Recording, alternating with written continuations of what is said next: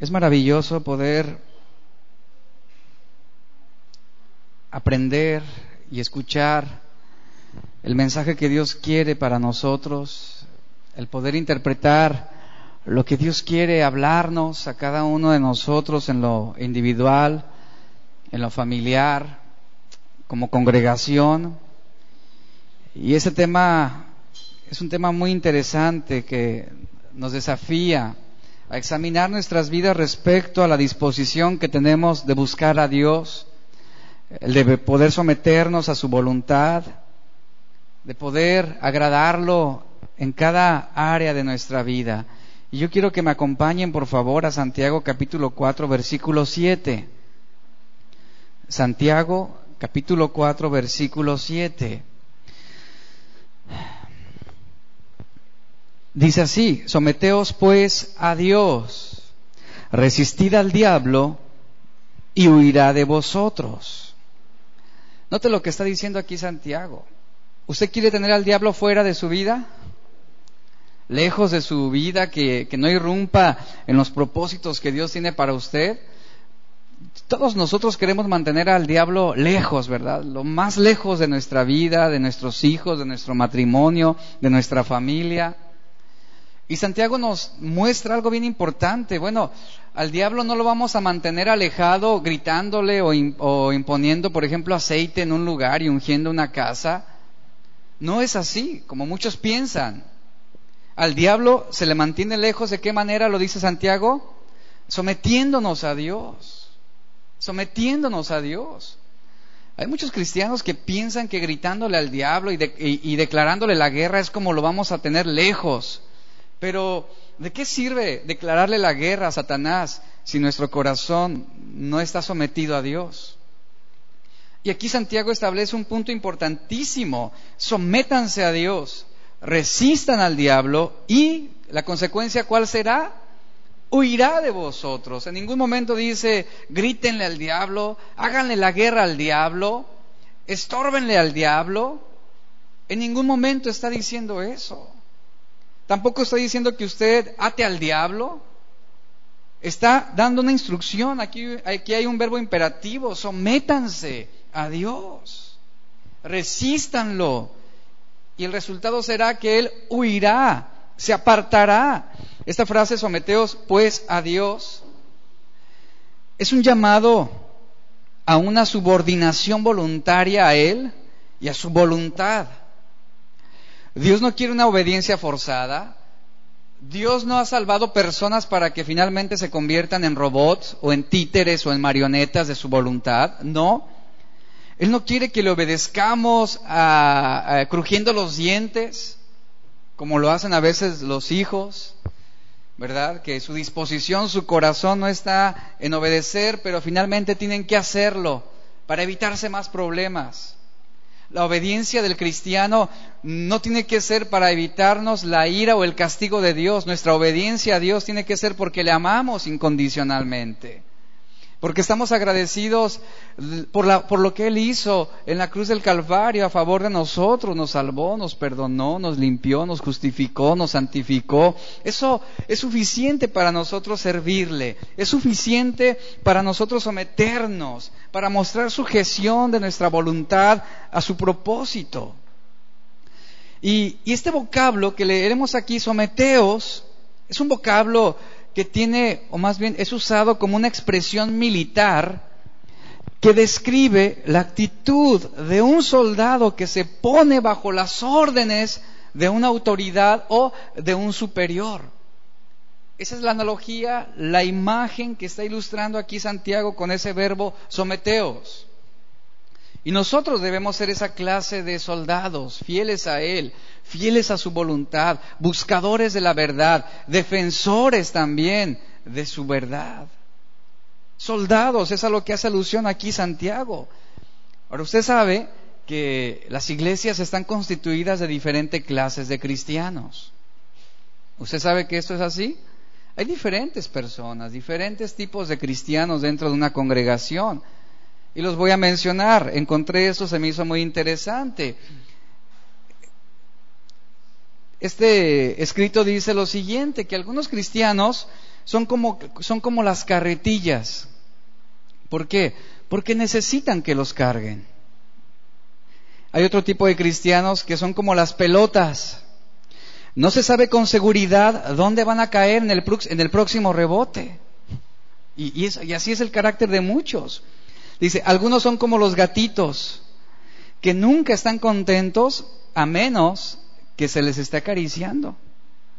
Otros son como los globos, llenos de aire, pero listos para explotar en cualquier momento. Otros son como las canoas, necesitan que los lleven remando. Otros son como las bombillas eléctricas, que se prenden y se apagan. Pero Santiago está definiendo aquellos que son como soldados, que se identifican con ese carácter. ¿Cómo son los soldados? Ahora, de esta lista que yo le mencioné, ¿usted se identifica con alguno de ellos?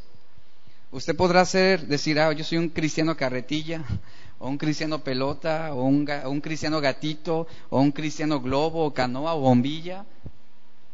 ¿Se identifica con alguno de estos? La Biblia nos insta que nosotros debemos ser un cristiano, a lo que Santiago está escribiendo, como que sea como un soldado. La pregunta aquí es, ¿cómo es un soldado? ¿Qué distingue a un soldado?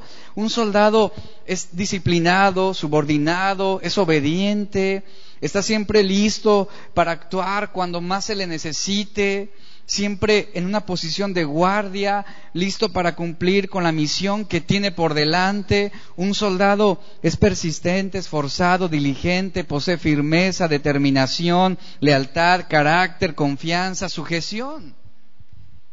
Eso es lo que define un soldado. Santiago está diciendo, sométanse. La imagen es esa misma, ¿no? La de un soldado, un militar que muestra una subordinación, una lealtad y que se mantiene esforzándose continuamente para cumplir con la misión que tiene por delante. ¿Y el resultado cuál va a ser? Dice Santiago, bueno, sométanse a Dios y resistan al diablo. Eso es lo que se nos está ordenando aquí.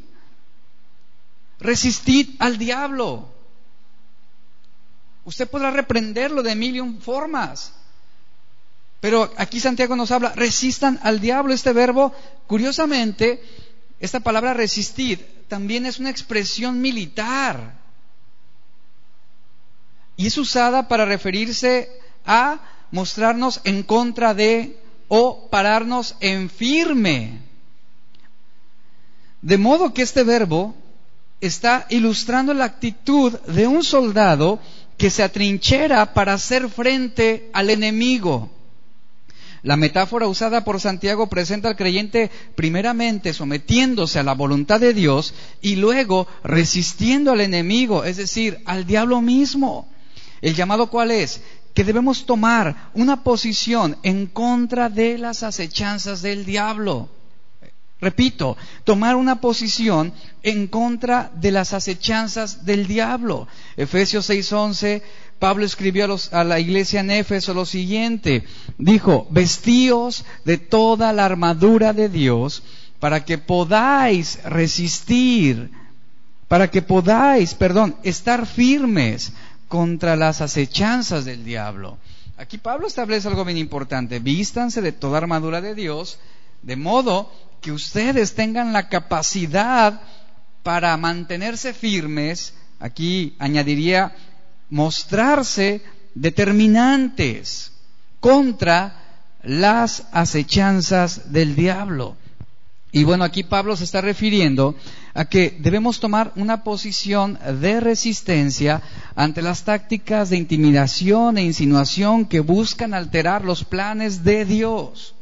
Sabemos que la mentira y el engaño son la ofensiva del diablo y debemos contrarrestarla. ¿De qué manera? Sometiéndonos a Dios, resistiendo al diablo. Y aquí el llamado es muy claro, es mantenerlo, es mantenernos alertas, mantenernos firmes, vigilantes. El doctor Martín Lloyd Jones, él enlistó muchas maneras en las cuales en las cuales desperdiciamos nuestras fuerzas. Y entre esa lista él describió lo siguiente, desperdiciamos nuestras fuerzas cuando nos entregamos demasiado a contenidos inapropiados, a malas conversaciones que destruyen buenas costumbres, argumentos, debates, riñas infructuosas, pereza, mucho tiempo con personas equivocadas, mucha plática necia, exceso de, exceso de bromas, amor al dinero, regodeo con el mundo, la búsqueda de una buena reputación, mantener una relación en yugo desigual, entretenimiento inadecuado, mostrar una actitud equivocada y también dice, y dudas sobre la palabra de Dios. Es una manera en cómo las personas o los cristianos podrían estar desgastando sus fuerzas inútilmente inconsecuentemente. En el Nuevo Testamento la palabra diablo se usa 37 veces. Sin embargo, eh, en, otros en, los escritos eh, ¿sí? de, la Biblia misma eh, encontramos varias expresiones que describen el carácter del diablo.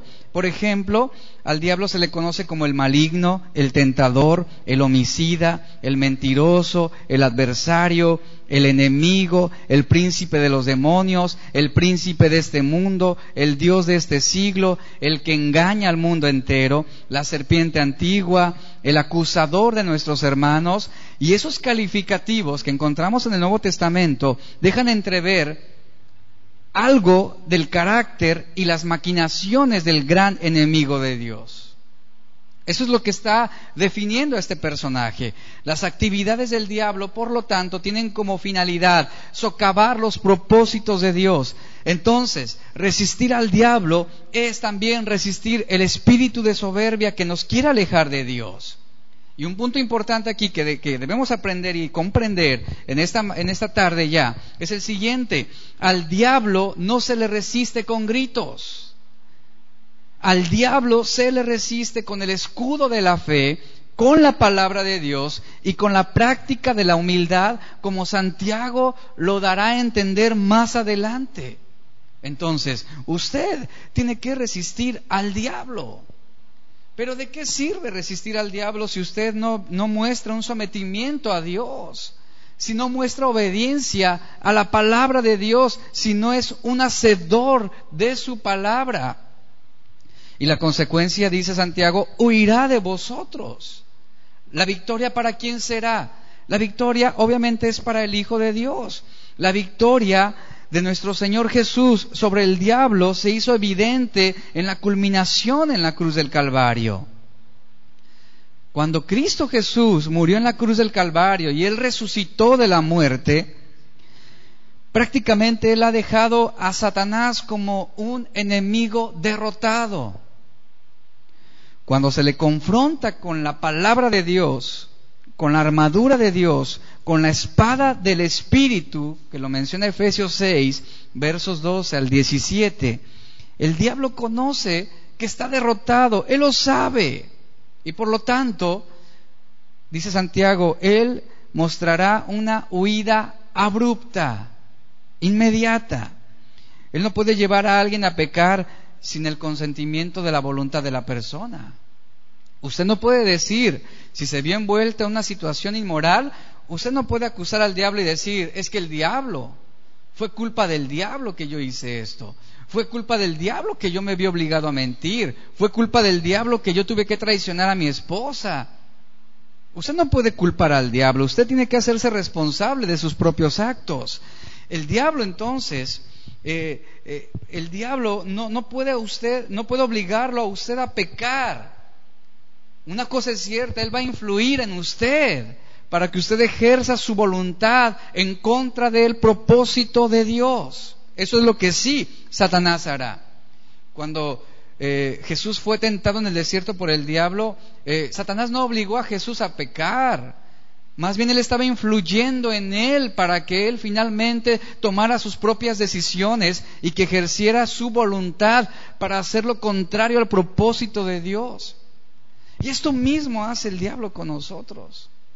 Pero si se da cuenta, siempre nos encanta. Digo, el, el pecado influye en nosotros de tal manera que buscamos la forma de justificar el por qué estamos pecando y el por qué estamos haciendo las cosas mal. Buscamos a un culpable de nuestras desgracias, buscamos a quien culpar por lo malo que nos está pasando. Pero aquí el asunto es bien importante. Usted tiene que hacerse responsable. Finalmente, si usted falla, si usted peca, si usted comete una falta, es porque usted consintió a su voluntad. Es porque finalmente usted decidió hacerlo de esta manera. Y mientras la voluntad de la persona esté sujeta al control y a la guía del Espíritu Santo, puede mantenerse victorioso, dice Santiago usted se mantendrá victorioso contra todas las artimañas seductoras del diablo. ¿Quiere vencer al diablo? Sométase a Dios. Obedezca a Dios. Resístalo con la palabra de Dios, con la espada del Espíritu, que es la palabra de Dios. Y por consecuencia, el diablo que hará? Huirá huirá. Hay cristianos que, que, a veces uno los escucha platicar y prácticamente viven a merced de la voluntad del diablo. Y es que el diablo me hizo, y es que el diablo me estorbó, y es que el diablo esto, y es que el diablo lo otro. Hablan más sobre el diablo que sobre Dios. Pero aquí Santiago es bien claro. En Cristo tenemos libertad. La victoria que Cristo nos ha dado en la cruz del Calvario es una victoria que se impone sobre el dominio de Satanás también. ¿Usted es victorioso? Demuéstrelo, vívalo como tal. Usted tiene de su lado a Cristo, al vencedor. Nada ni nadie, dice la palabra, podrá separarnos del amor de Cristo. En el versículo 8 de Santiago 4 nos dice, acercaos a Dios. Y vea, y por consecuencia, y Él se acercará a vosotros.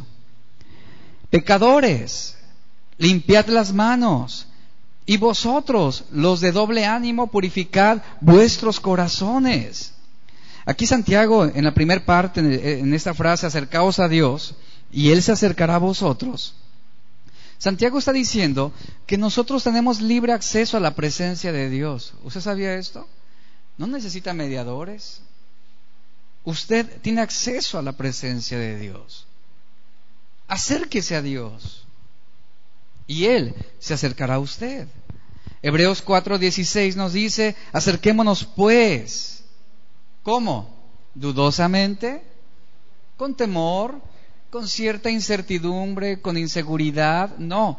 Eh, el autor de Hebreos dice, acerquémonos pues, ¿cómo? Confiadamente al trono de la gracia para alcanzar misericordia y hallar gracia para el oportuno socorro. Usted se acerca confiadamente a una persona cuando le conoce. Cuando usted no le conoce, primero usted se presenta, ¿verdad? Intenta, abre un diálogo y ya después se gana un poquito la confianza. Pero cuando usted conoce a esa persona y usted le tiene confianza, usted se va a acercar con esa libertad. Entonces, el autor de Hebreos está diciendo, si nosotros conocemos a Dios, si hemos amado a Dios, si nos hemos sometido a Dios, a su voluntad, vamos a acercarnos confiadamente al trono de la gracia. Usted no necesita decirle a la persona de al lado, eh, no necesita decirle, oye, acércate a Dios por mí.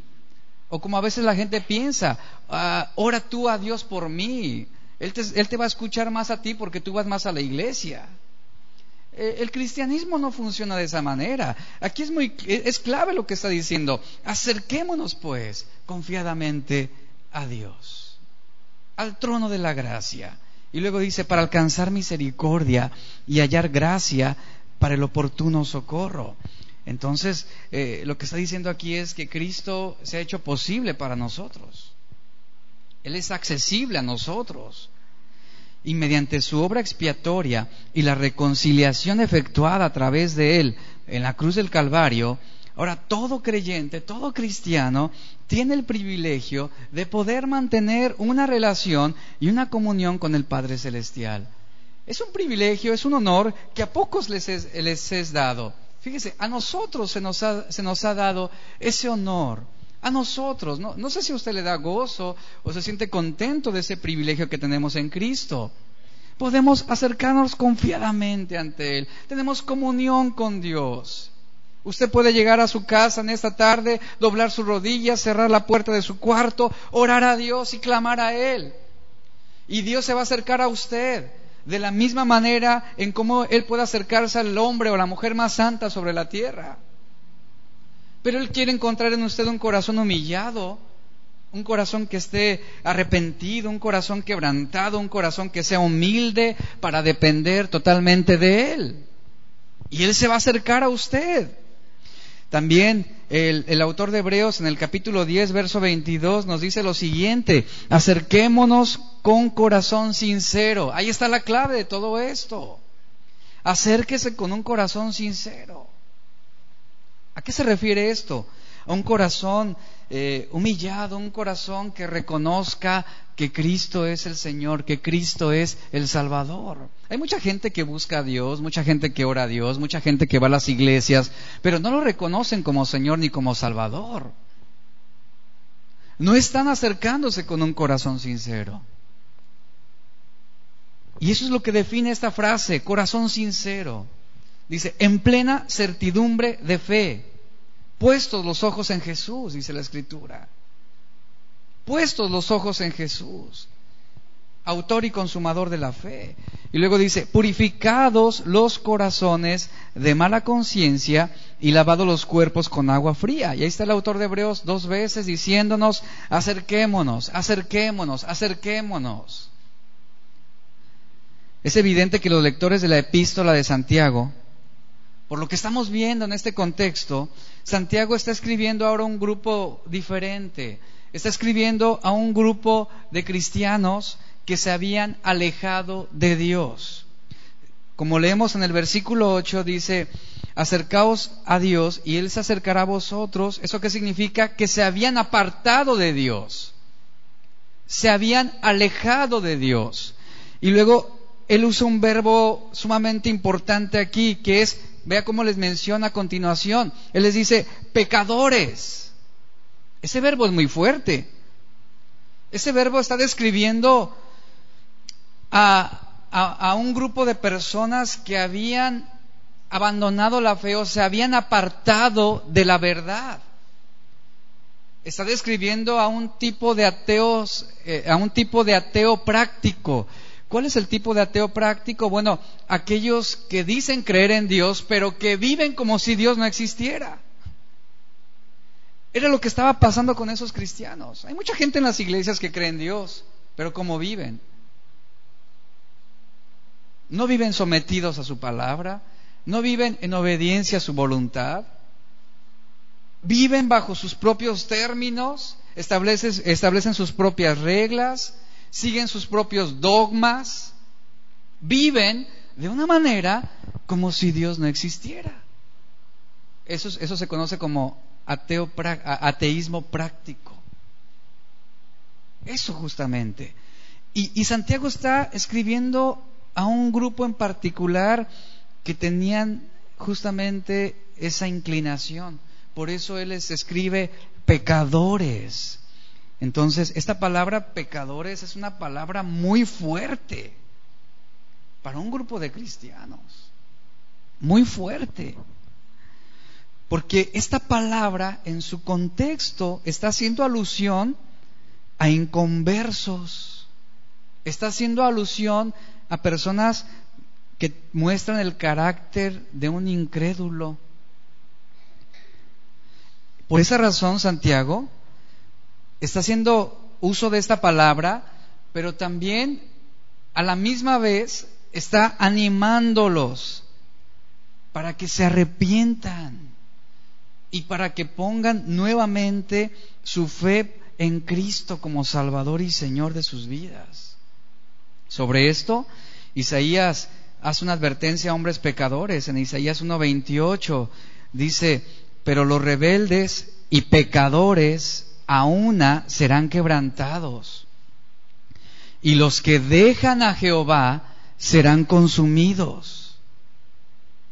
Y aquí el apóstol Santiago, con una voz profética, está exhortando a este grupo de creyentes que se habían apartado para que se arrepientan y para que vuelvan a la verdad de Dios.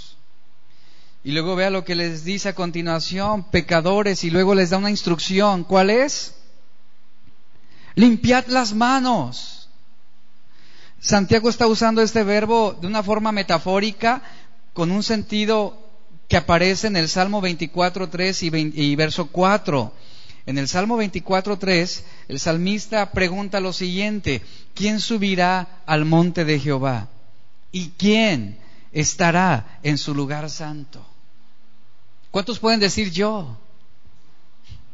¿Cuántos podrían decir en esta, en esta tarde, yo? Yo podría subir al monte de Jehová. Yo podría estar en ese lugar santo. ¿Realmente puede ser así? Y el verso 4 del Salmo 24 dice, ¿quién subirá? Bueno, y define, el limpio de manos y puro de corazón, el que no ha elevado su alma a cosas vanas, ni ha jurado con engaño. Santiago que dice, pecadores, limpien sus manos. Y el salmista afirma, ¿quién puede subir al monte de Jehová? El limpio de manos y puro de corazón. Así como David, Santiago, vea lo interesante de esto, está asociando los pecados externos de las manos, de las manos, con los pecados internos del corazón. Yo les pregunto, y es una pregunta para todos nosotros, ¿quién será tan fiel como para subir al monte de Dios? ¿Quién será tan fiel? para subir al monte de Jehová.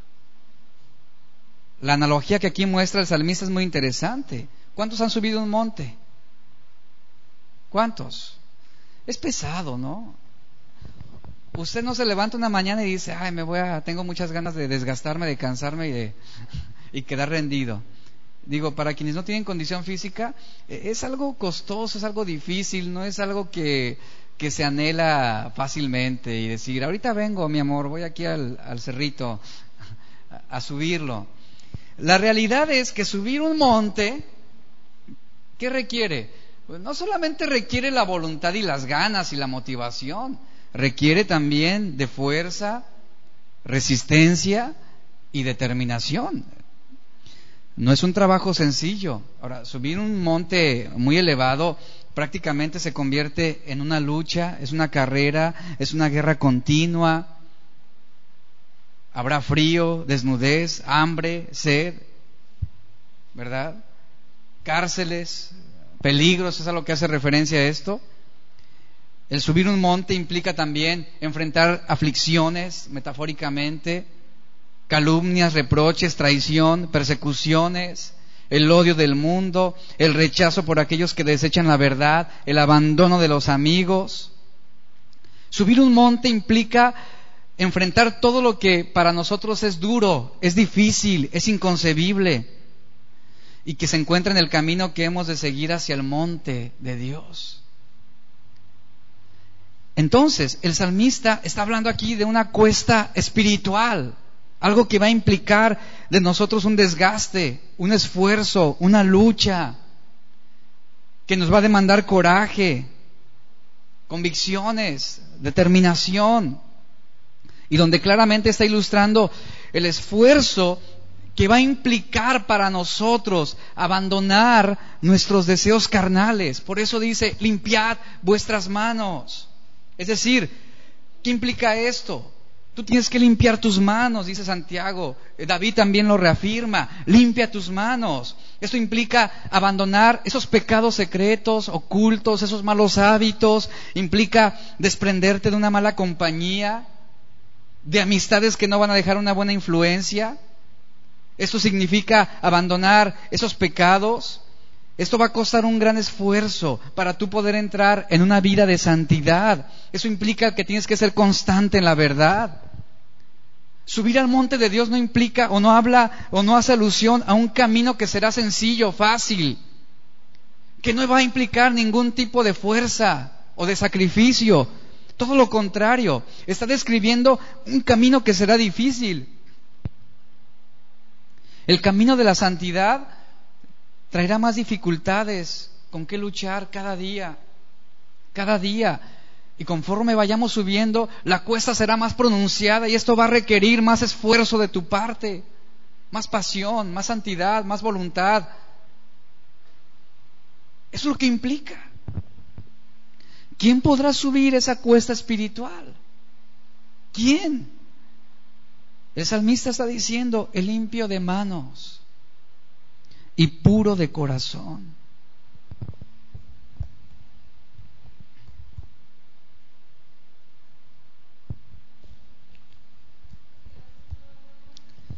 Lavarse las manos con agua como lo hizo Pilato no va a cambiar nada.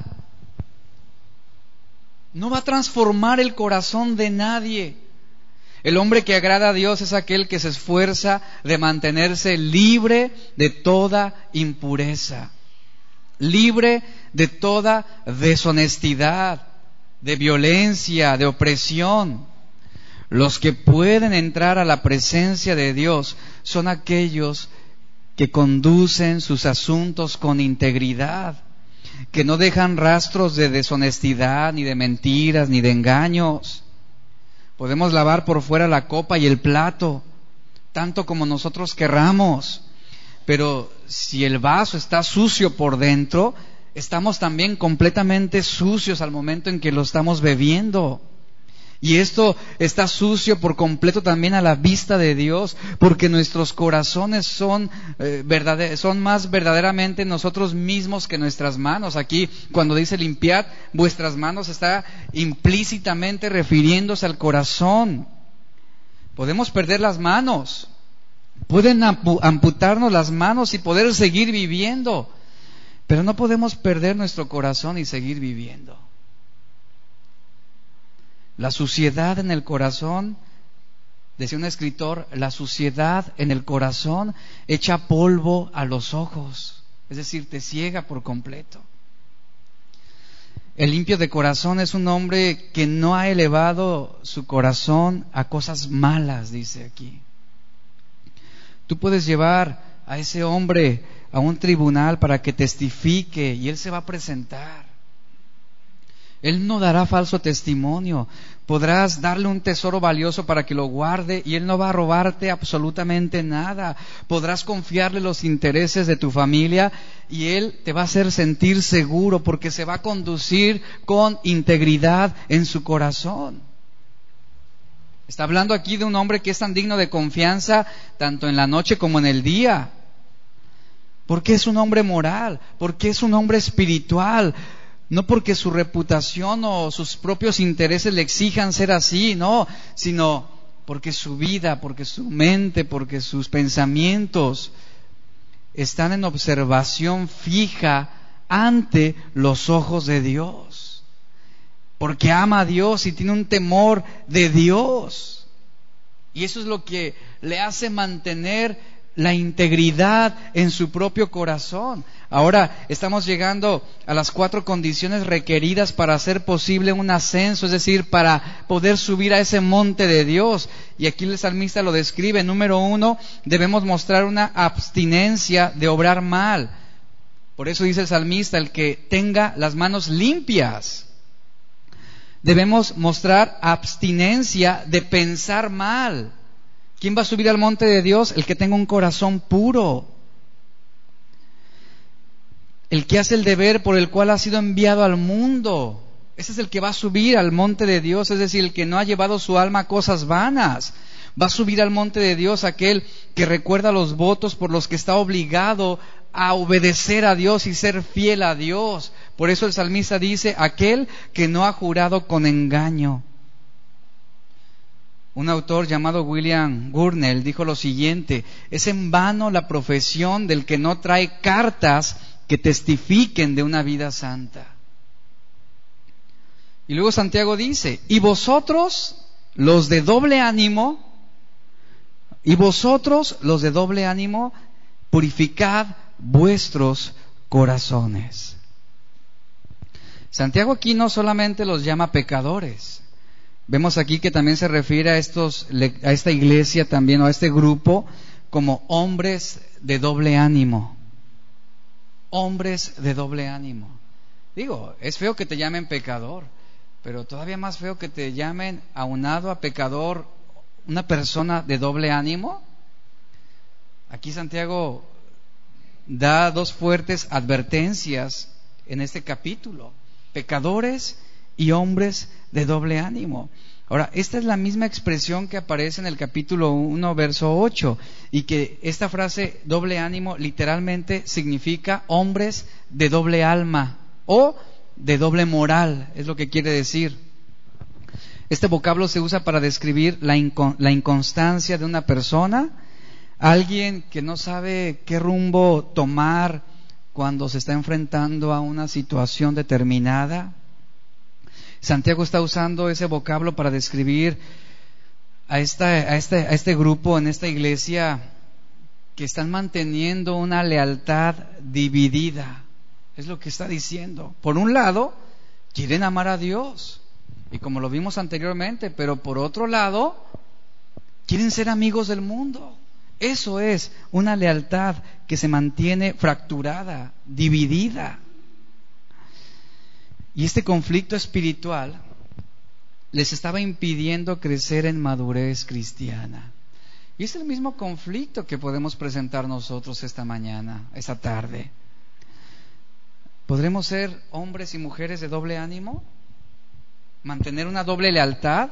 Por un lado queremos amar a Dios, pero por otro lado también queremos entregarnos a los placeres de este mundo.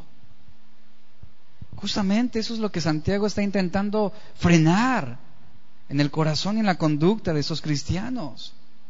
En Mateo eh, capítulo 12, verso 30, Jesús dijo, el que no es conmigo, contra mí es.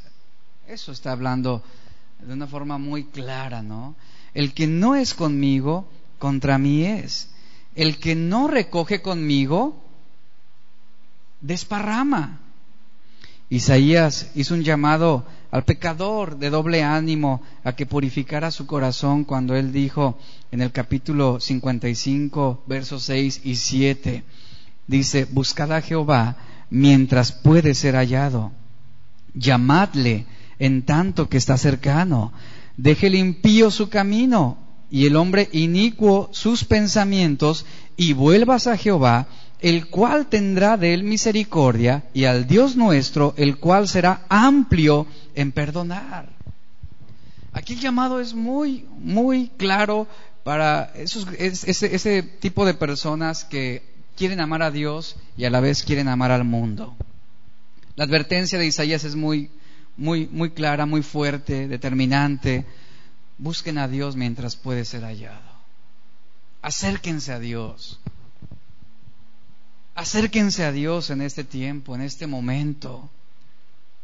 Llámenlo en tanto que Él se mantiene ahorita cercano.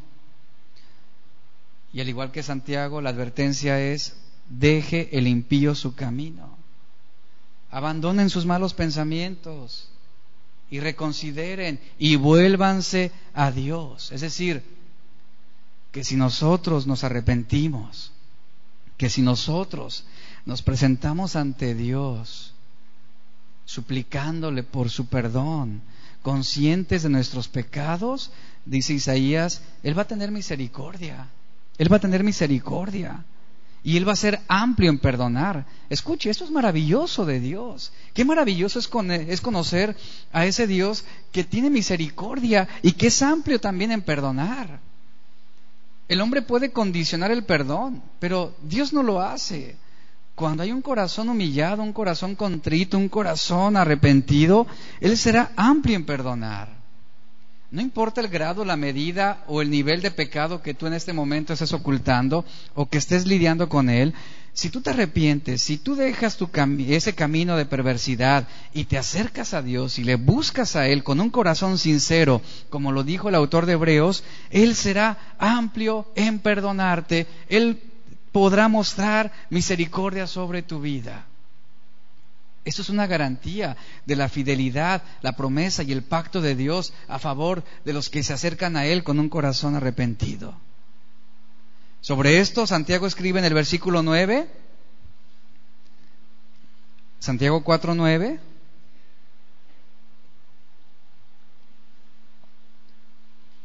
Vea, analice un poco las expresiones que utiliza Santiago en el versículo 9. Vea ahora lo que él menciona. ¿Qué les dice? Afligíos y lamentad y llorad. Vuestra risa se convierta en lloro y vuestro gozo en tristeza. ¿Qué significa esto que está escribiendo Santiago? Aquí Santiago está presentándonos tres verbos en forma de mandamiento. Tres verbos imperativos, que son activos. Afligíos, lamentad y llorad. El verbo, el primer verbo que es afligíos, este verbo procede de una raíz que significa atravesar por circunstancias eh, difíciles. Pablo usa la forma sustantiva de este verbo cuando él expresa en Romanos 7:24 la frase miserable de mí. Es decir, cuando Pablo expresa esto, miserable de mí, él está haciendo alusión a una aflicción en su corazón. Él hace alusión a esa circunstancia difícil que él estaba atravesando en su propia vida. Por lo tanto, este verbo afligíos denota un concepto de estar en quebranto. Eso es lo que está denotando ahí. Quebrantado. Un concepto de sentirse miserable por las circunstancias propias. Yo le pregunto lo siguiente, ¿acaso ese pecado no te hace sentir miserable? ¿O en algún momento eso que te hace ofender a Dios constantemente no te mantiene en un estado como justamente Pablo lo describe, en el que tú puedes decir, qué miserable soy. ¿Alguna vez no has dicho de ti mismo, qué despreciable soy? Me odio a mí mismo por ser como soy. ¿Quién no ha dicho eso de sí mismo? Me odio a mí mismo. Pues justamente es lo que Pablo estaba diciendo. Y Santiago está diciendo, aflíjanse. ¿Por qué?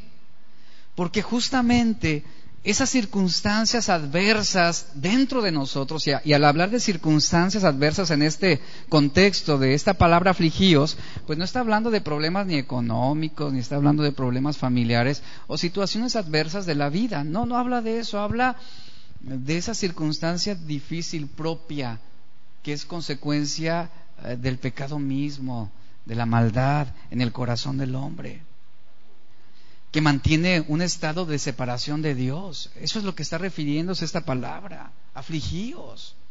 Aflíjanse porque viven separados de Dios a causa de su pecado. Este mismo verbo afligíos quedó plasmado en las palabras de aquel publicano sobre el que Jesús habló, ¿se acuerdan? Esto queda registrado en Lucas 18:13, donde la Biblia habla sobre este publicano que estando lejos, dice la escritura, estando lejos, no quería ni aún alzar los ojos al cielo, sino que se golpeaba el pecho, decía. A eso se refiere Santiago, afligíos, lamentad. Y dice la Biblia diciendo, Dios, sé propicio a mí, pecador. Y el llamado de Santiago para esos hombres que se habían separado y apartado de Dios, ¿cuál es? Aflíjanse, aflíjanse, sientan el dolor de su propio pecado, sientan ese dolor, esa agonía, que la maldad que están tolerando, que están permitiendo, ese pecado que están acariciando, en algún momento va a causar ese dolor. Aflíjanse. El siguiente verbo que es lamentar.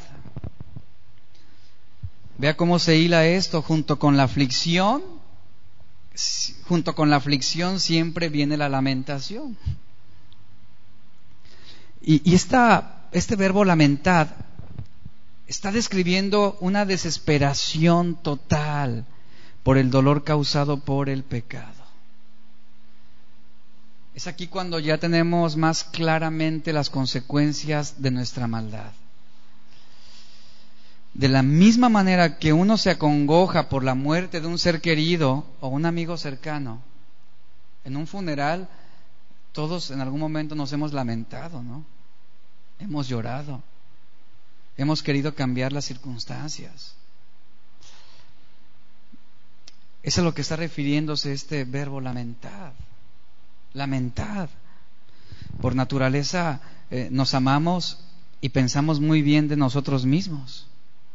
Esa es la inclinación natural del hombre. Pero lo cierto es que también ocultamos nuestras imperfecciones y nos esforzamos por cubrir nuestras fallas. Nuestra tendencia es a disminuir y justificar nuestros errores y también nuestros pecados. Y nos complacemos en las cosas que son prohibidas. El hombre eh, tiene la tendencia natural de desenfrenarse en sus lujurias y seguirlas y mantenerlas ocultas en la medida que sea posible. Y aunque esto sea para su propia destrucción. Y el llamado de Santiago es, lamentense. ¿De qué se van a lamentar? Por la manera como están viviendo, por lo que están permitiendo, lo que están consintiendo. Porque finalmente están separados de Dios, están viviendo alejados de Dios. Esa forma de pensamiento, esas ideas que han gestado en su mente, los no los ha acercado a la verdad, al contrario, los ha hecho aborrecer la verdad y separarse de la santidad de Dios. Y el tercer verbo es llorad. Entonces vea cómo hay seguimiento en esto, ¿no? Primero nos afligimos, después viene la lamentación y después viene el lloro. Cuando alguien llora es porque se ha hecho una manifestación externa de dolor. Es como ya el clímax de esta agonía, de esta aflicción a la que Santiago está refiriéndose con el primer verbo que está escribiendo en este versículo. Yo le pregunto lo siguiente. Cuando usted vino a Cristo, cuando usted un día lo invitaron seguramente a una congregación, a una iglesia, y le dijeron, ven, vamos a escuchar palabra de Dios. En algún momento su corazón fue redarguido por la palabra. A lo mejor usted fue la primera vez y usted se mantuvo así como que indiferente, ¿no? Así a la defensiva, eh, resguardándose, ¿no? De que, qué me van a hacer, qué me van a decir, eh, y, seguramente así fue la primera vez, ya la segunda vez ya como que ya viene un poco más relajado, más tranquilo, la tercera vez, cuarta vez ya usted ya es más receptivo a la palabra. Y, llega un, punto, un momento en su vida en que alguna predicación, una enseñanza, algo, un versículo, golpea fuertemente su corazón y lo contrista y lo confronta y lo desafía sobre cuál es su estado delante de Dios. Y usted dice, ciertamente he pecado contra Dios y reconoce su condición pecaminosa ante el Señor y le pide perdón. Creo que en la mayoría de los casos sucedió algo así. Y también creo que si hubo un verdadero arrepentimiento también, debió haber una manifestación externa de dolor. Y mi pregunta es la siguiente, ¿cuántos de ustedes llegaron a llorar por sus propios pecados? Que llegaron a manifestar ese dolor y esa agonía a la que está refiriéndose aquí Santiago. ¿Cuántos han llorado por sus pecados? Me han dicho, Perdóname, Señor. Pequé, fallé, te ofendí. A veces, como lo he dicho otras ocasiones, es muy fácil llorar por una película dramática, ¿no? Donde hay un final inesperado y nos ponemos sensibles. Y, y la melancolía nos puede durar toda la semana. Pero, ¿cuántas veces hemos llorado también por nuestros pecados. ¿Cuántas veces hemos llorado y lamentado nuestra propia condición delante de Dios, aún siendo cristianos?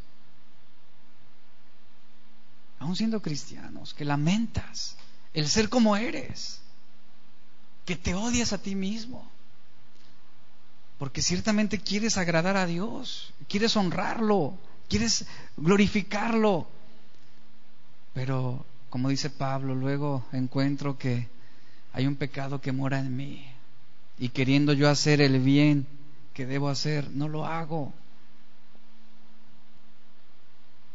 Y Santiago está aquí haciendo una confrontación muy fuerte contra esos cristianos que se habían separado de la verdad.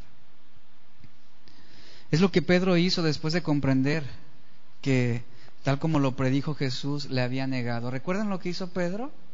Él, le niega, él peca. ¿Y qué hizo Pedro? Una manifestación externa de su pecado. Dice la Biblia que él lloraba amargamente. Marcos 14, 72 dice que cuando el gallo cantó la segunda vez, entonces Pedro se acordó de las palabras que Jesús le había dicho, antes que el gallo cante dos veces, me negarás tres veces, y pensando en esto, vea, así lo registra Marcos, y pensando en esto, lloraba. Piensa en su pecado en este momento. Ese pecado que usted sabe que no ha confesado a Dios y que finalmente lo está arrastrando y que finalmente lo está doblegando y lo está controlando. Así como Pedro, cuando usted piensa en ese pecado, usted llora, lamenta. Si no es así, la respuesta es que el corazón está endurecido. El corazón está apartado de Dios en este momento, porque no está siendo sensible a su propia agonía, no está siendo sensible a aquello que lo está destruyendo. Dice la historia que cuando John Wesley, un gran predicador de hace algunos años, que cuando él estaba predicando a un grupo de mineros, ellos se sintieron tan conmocionados, tan contristados en sus corazones, que dice la historia que esos mineros fueron movidos de tal manera por la aflicción de sus pecados, que las lágrimas, así lo describe, las lágrimas hacían canales al correr por los rostros que estaban llenos de polvo y de mugre. ¿Ha visto algún, día un niño llorar así que tiene la, cara toda sucia y, y, queda el canal, ¿no? Así lo describe esta historia. Hombres que estaban lamentando por sus propios pecados. Y con el uso de estos tres imperativos, afligíos, lamentad, llorad, Santiago hace un fervoroso llamado a demostrar una tristeza que conduzca a un verdadero arrepentimiento.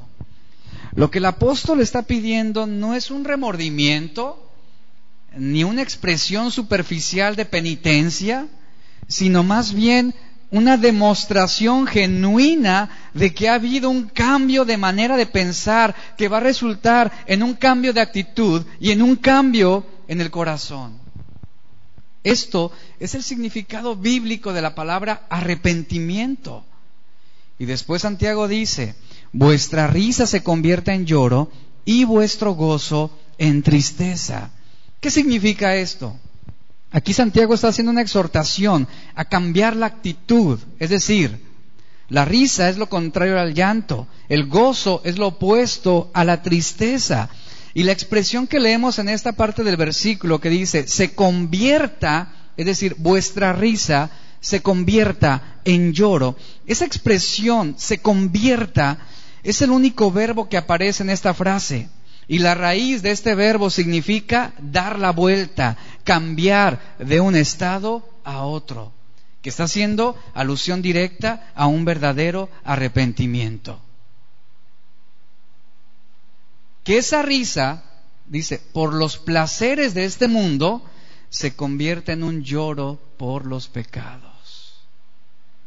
Santiago aquí no está condenando ni la risa ni el gozo legítimo. No, no, no habla de eso. No está hablando de felicidad o un, estado de, de, contentamiento. Santiago aquí está refiriéndose a ese tipo de risa y de gozo que son frívolos, que son mundanos, que son egoístas, que son sensuales, que son generados por el pecado y los placeres de este mundo. De eso está hablando. Y que finalmente es el distintivo de una persona inconversa o incrédula. Por ejemplo, un borracho, ¿cómo se mantiene? con mucha risa y con mucho gozo, ¿no? Una persona que, un hombre que engaña a su esposa, ¿cómo se va a mantener?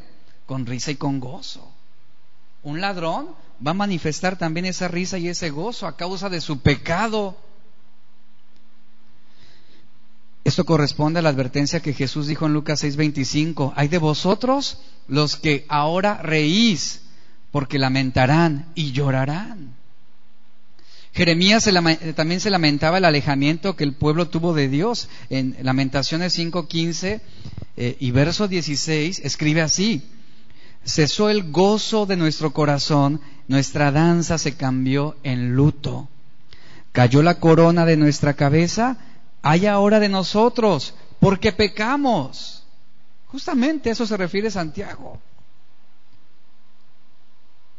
Que dejemos de reír por los placeres del pecado y que lloremos por las consecuencias de nuestro pecado.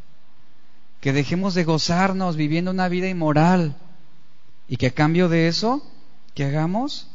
Nos entristezcamos por haber ofendido a Dios. Y Santiago aquí no está abogando a favor de una actitud de autoflagelación, sino que está exhortándonos a reconocer nuestra situación espiritual y actual y que demostremos un arrepentimiento auténtico, legítimo, delante de Dios. Y bajo esto que estamos viendo hasta ahorita es que podemos entender el contexto de Santiago 4.10. Y estamos terminando, vamos a leerlo. Santiago 4.10. El llamado de Santiago, ¿cuál es? Aflíjanse, lamentense y lloren por sus pecados. Que su risa se convierta en lloro y que su gozo se convierta en tristeza. Y luego vea lo que dice en el verso 10. Y humillaos delante del Señor. ¿Y Él qué hará? Y Él os exaltará se entiende el, sentido de este, de, esta, de este versículo 10, ¿no? Humíllense, es decir, la aflicción, el lamento y el lloro va a llevar al hombre pecador justamente a esto, a humillarse delante de Dios, a humillarse delante de Dios. Y cuando Él se refiere, y Él os exaltará, ¿qué se refiere? A la extensión de misericordia y perdón sobre la vida de un hombre pecador que, que ha venido arrepentido. Qué maravilloso es esto. Humillaos delante del Señor y Él os exaltará. Esta tarde, ¿cuántos tienen la necesidad de humillarse? Es decir, de afligirse, de lamentar y llorar. Y decir, Señor, perdóname. Perdóname. Porque he fallado contra ti. Perdóname porque en algún momento me he visto hipócrita por la manera como vivo. Perdóname. Y al momento en que la misericordia, el perdón y la gracia de Dios se manifiestan, así como este hombre publicano sobre nuestras vidas, es que somos exaltados, exaltados en el amor de Dios. En resumen, lo que Santiago está diciendo es cómo podemos acercarnos a Dios.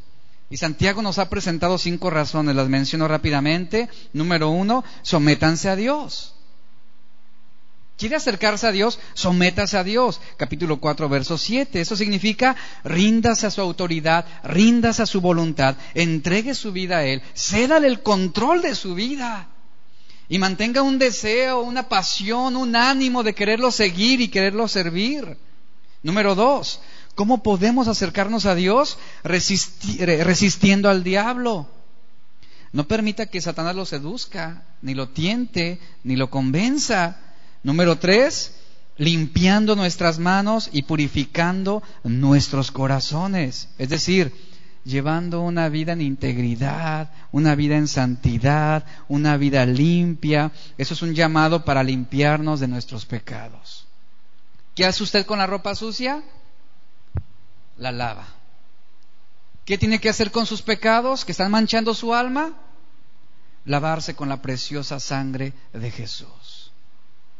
Él es fiel y justo, dice la Escritura, para perdonarnos, pero también dice, para limpiarnos de toda nuestra maldad. Pero ¿qué se nos demanda? Confesemos nuestros pecados a Dios. Limpiémonos del pecado. Sustituyamos nuestros deseos de pecar por los deseos de querer hacer la voluntad de Dios. Y número cuatro, para acercarnos a Dios tenemos que afligirnos, lamentarnos y llorar. Esto habla realmente eh, mostrar un sincero dolor, pesar por nuestros pecados, como lo dice el versículo 9. Aquí yo los animo y, el llamado de Santiago es a, no mantener un temor de expresar nuestros pecados a Dios. Debemos confesarlos y debemos llamarlos por el nombre que tienen. Si es fornicación, usted tiene que decir, he pecado en fornicación contra ti. Si es mentira, es mentira. Si es hurto, es hurto. Llame el pecado por su nombre delante de Dios, confiéselo. Si es adulterio, usted dígalo, he adulterado, Señor, perdóname. Afligíos, lamentad, llorad. Y número cinco, para acercarnos a Dios, vea, y lo, lo dice aquí Santiago en el versículo 10, humíllense, humíllense delante de Dios y Él os exaltará. La palabra humillaos eh, literalmente significa mantenernos por debajo, también empequeñecerse uno mismo, es lo que quiere decir, y aquí encontramos un llamado a la humildad. La Biblia nos dice que los humildes son los únicos que pueden experimentar las bendiciones de Dios. Si yo les pregunto, ¿cuántos quieren ser bendecidos esta tarde? Habrá expresiones de gozo, es más, eh, la expresión facial cambiará, dirás, sí, voy a sonreír porque han estado muy serios. Pero si yo les digo, ¿quieren ser bendecidos? Cambia esa faceta. Pero escuche, la Biblia nos dice que los humildes son los únicos que pueden recibir la bendición de Dios. Dios quiere salvar a los humildes, según Job 22, 29. Isaías 57, 15 nos dice que Dios habita en las alturas. Es decir, en lo que es inalcanzable para el hombre, pero también Isaías dice que también Dios habita con aquel que es humilde y contrito de corazón, de espíritu. Los que tienen temor de Dios humillarán sus almas en su presencia. Y cuanto más grande sea una persona, más debe humillarse delante de Dios si quiere hallar gracia ante sus ojos. Jesús mismo declaró en diversas ocasiones que el que se humilla es el que será, es el que será exaltado. Al que se humilla, Él lo exaltará. Y el que se exalta, Dios lo humillará. Y termino con esta historia. Había un labrador, un labrador, un hombre que labraba la tierra que una mañana él estaba recorriendo con su hijo los campos de trigo para ver si ya estaban maduros. El niño le pregunta, Padre, ¿por qué algunas espigas de trigo están inclinadas hacia el suelo y otras tienen la cabeza erguida? Y el niño añade, seguramente las que tienen la cabeza erguida deben ser las mejores y las que dejan caer la cabeza son las que no deben servir para nada porque son las más débiles. El padre tomando una de las espigas que se doblaban, le dijo, mira hijo, esta espiga que tan modestamente está inclinada es perfecta porque está llena de semillas. Pero esta otra que se levanta erguida con tanto orgullo en su trigal, no tiene semillas, está seca y no sirve para nada. Y la metáfora de esta historia es que la marca del verdadero cristiano es la humildad. Y Santiago está haciendo un llamado de humillaos delante del Señor y Él os exaltará. Necesitamos humillarnos. Necesitamos reconocer delante de Dios nuestros pecados. No podemos vivir, como lo describe Santiago, siendo personas de doble ánimo, es decir, de doble moral, de doble espiritualidad. No podemos amar la verdad y a la misma vez amar la mentira. No podemos ser amigos de Dios y a la vez querer, hacer, y a la vez querer ser amigos del mundo. No seamos personas con una doble vida. Que es la característica de, muchos, de muchas personas que asisten a las iglesias. Una doble vida. Una cosa son aquí en la iglesia, otra cosa son en la calle, otra cosa son en su casa, otra cosa son, en el trabajo. Y el llamado es afligíos, lamentad y llorad. Humillaos, humillaos delante del Señor y Él os exaltará. Cierra sus ojos, por favor. Y yo quiero que analice estos cinco puntos que hemos visto. ¿Realmente usted está acercándose a Dios? ¿Usted es una persona sometida a Él? ¿A su voluntad? ¿A su autoridad? ¿Usted está resistiendo al diablo? ¿O fácilmente complace las tentaciones que se le presentan cada día? ¿Tiene sus manos limpias? ¿Su corazón es íntegro? ¿Se ha afligido, se ha lamentado y ha llorado con sincero dolor por sus propios pecados? ¿Quiere acercarse a Dios? Si usted quiere acercarse a Dios, humíllese. Humíllese delante de Él. Y Él, Él te exaltará. Humillarse implica presentar nuestras vidas delante de Él. Recuerda una cosa, a veces nosotros podemos engañar a Dios, podemos fingir y aparentar, mostrar algo que en realidad no somos. Pero recuerde esto, Dios es el ojo que todo lo ve. Él es el oído que todo lo escucha. Y tome conciencia de esto. Dios conoce todo lo que tú haces y Él escucha todo lo que tú dices.